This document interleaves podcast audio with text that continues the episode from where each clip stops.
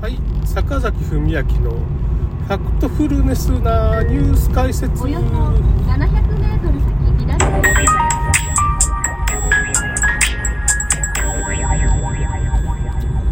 いやー、僕ちょっと最近いろいろ思うとこがあって、ちょっとすごい今日、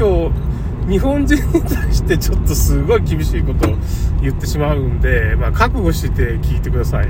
まあ大したことない。いや、そうやったらそうかなっていうだけの話なんですけど、まあ、海外ともしくはドイツ人とかフランス人とか日本人っていう、まあ、海外との比較ですね、欧米とかおよそアメリカとか300メートル先左方向です比較で、まあなんか日本人って最近僕いろんな事件が起こって思うんですけど、なんていうかな、すごいやばい言い方なんですけど、訪問販売でよく騙される高齢者リストみたいなもんじゃないかなって思うんですよね。なんかあの訪問販売とこでなんか布団とか買わされて、まあ、お人よしの人がね、それでまあ 左方向ですそういう老人のリストみたいなのが、まあ一回そういうのができちゃうと、その会社がまあ、たとえその訪問販売の会社が悪徳会社がまあ、大体薬剤さんとかがやってるのかもしれんし、潰れたとしたら、そのリストを、まあ、訪問販売リストを誰かが手に入れて、またそこに変な訪問販売をかけるわけですよね。今度はなんか美味しい水とか、まあなんか、よくわからんですけどね、そういうなんかいろんなものを仕掛けるわけじゃないですか。それで、まあ、例えばワクチンについて、まあ、まあ、アフリカ、アフリカにも負けてるんですよ。アフリカ人っていうのは、いや、案外、まあ、アフリカっていうのはちょっと、まあ、例えばワクチンとか注射に関して、結構殺されまくってる、人体実験されまくってるんですよね、アフリカって国は。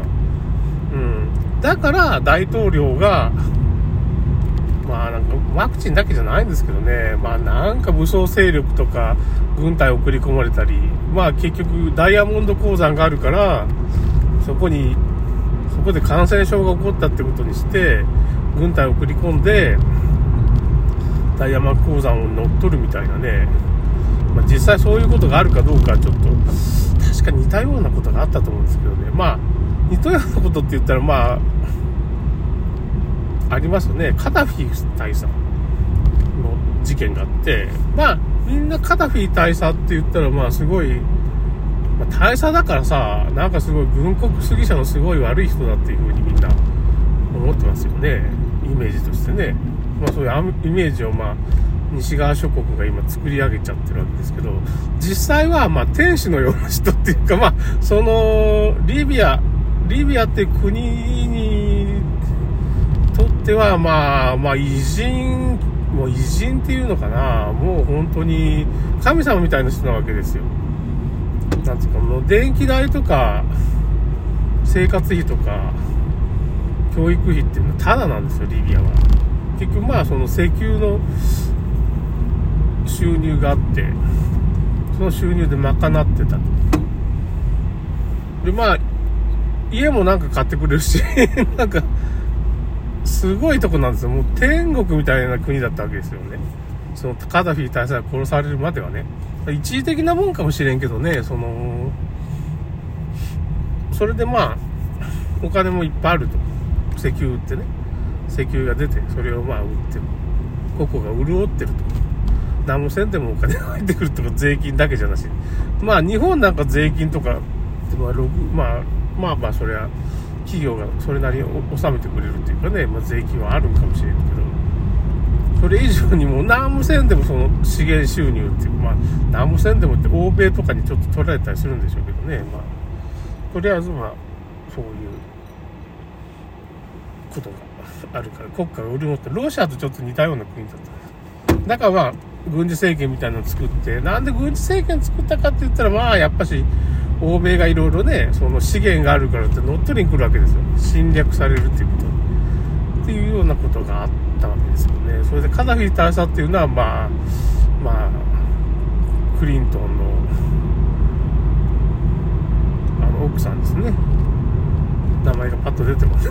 クリントンクリントン大統領奥さんのクリントンさんと言いましたよね。あの人にまあ殺されるわけ。あの人が CIA とかを、まあ、傘下に持ってる時に、まあ、秘密作戦じゃないけども秘密でもないのか。大体すごい有名な作品のカダフィ大佐を殺してしまって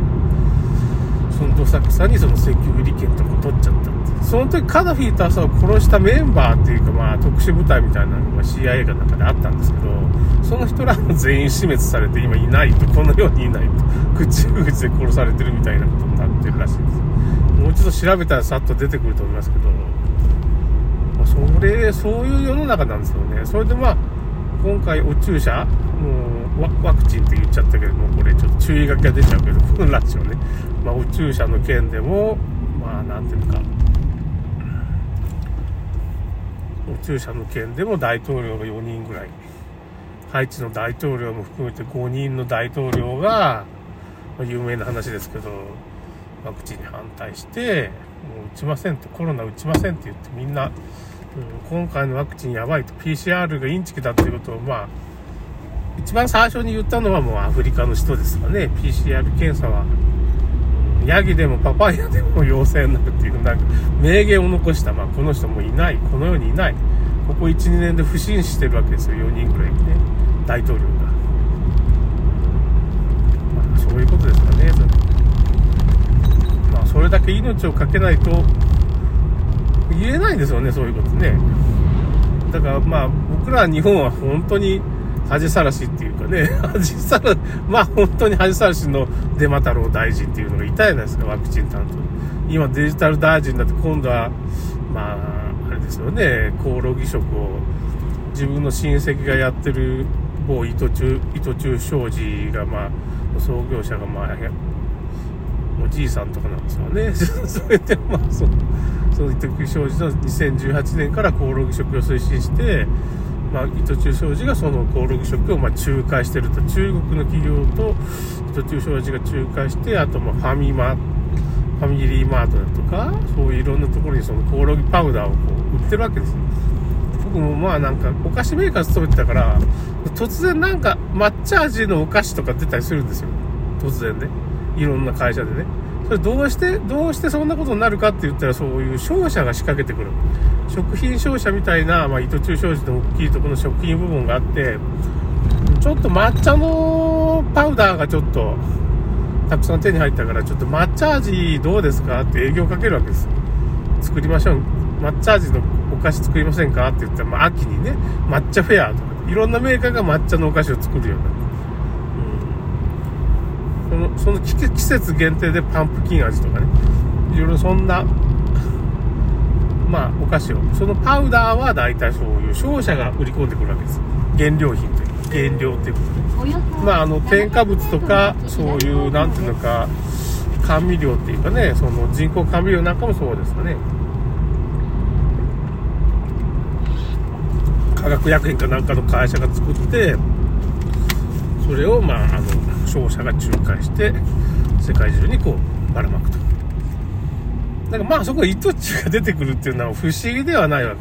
け。いろんなもの取引してるからそこ不思議でも何でもないんですけどまあ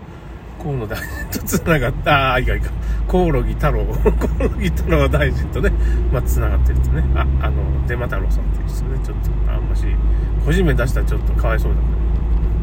ら。あだ名で呼びます？もうコオロギデマ太郎っていう。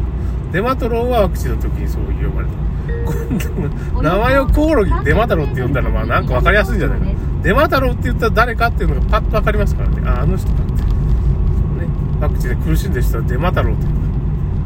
あのやたらにツイッターブロックしちゃしてるするっていうかね。ブロックされたっていう人がね泣いてますけど。なんでブロックされたのか やたらにブロックされます。変な人間があったらもう振り落とされるそのそんな存在は見ないんだ。ブロックされるんですよねツイッター。でまた太郎さんです、僕も一応フォローしてるんです。まだブロックされてないと思いますね。フォローしてたと思うんです。ひょっとしたらブロックされてるかまあそれはともかく。ということなんですよね。だからまあだからアフリカでさえそうだしまあ欧米とかまあ欧米もしくはアメリカの市民もで僕が言ってるようなことはもう常識として知ってるわけですよ。僕が言ってることはなんか、まあ、日本では陰謀論だ、陰謀論だって言われるんですけど、陰謀論って言葉何回も言うように、CIA が陰謀をごまかすために作った言葉なんですよ。僕ら陰謀論とは僕らは言ってないわけですよ。ただの現実ですよ。現実論だって僕は。現実論の話です。それをなんかごまかすために陰謀論って言ったら、陰謀論ってなんとなくこう、ちょっと変わった人がそういうこと唱えてんだ、みたいなイメージをつけるわけですよね。なんだ、変わり者なんだ。なんか、変なこと考えてんだ。いや、別に僕、普通の現実ですけどね。だって内閣府にちゃんと書いてあるかって。コオロギダメだって内閣府に書いてると。うん。マスクは別のせいでも義務ではないですよ、と。まあ、宇宙車は任意ですよって書いてあるわけですよ。厚労省のホームページに。でも僕が言ってること、まあ、そういう論文もあるわけですよ。その、インフルエンザワクチンが、ほんとね、2年連続接種すると 30%3 年連続接種すると60%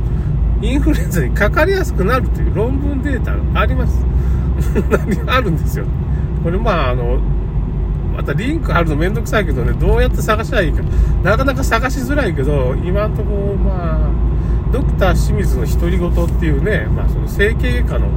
すごい鋭い先生がいて清水先生、まあ、整形外科だから内科のことをまあ結構文句言っても大丈夫。いや整形外科に対してもすごいこと言ってますよ。例えば僕が今ちょっとまあ手の指先がちょっと痺れてるんですけどあ終わりだ。ちょっと終わります。ちょっと時間が来ました。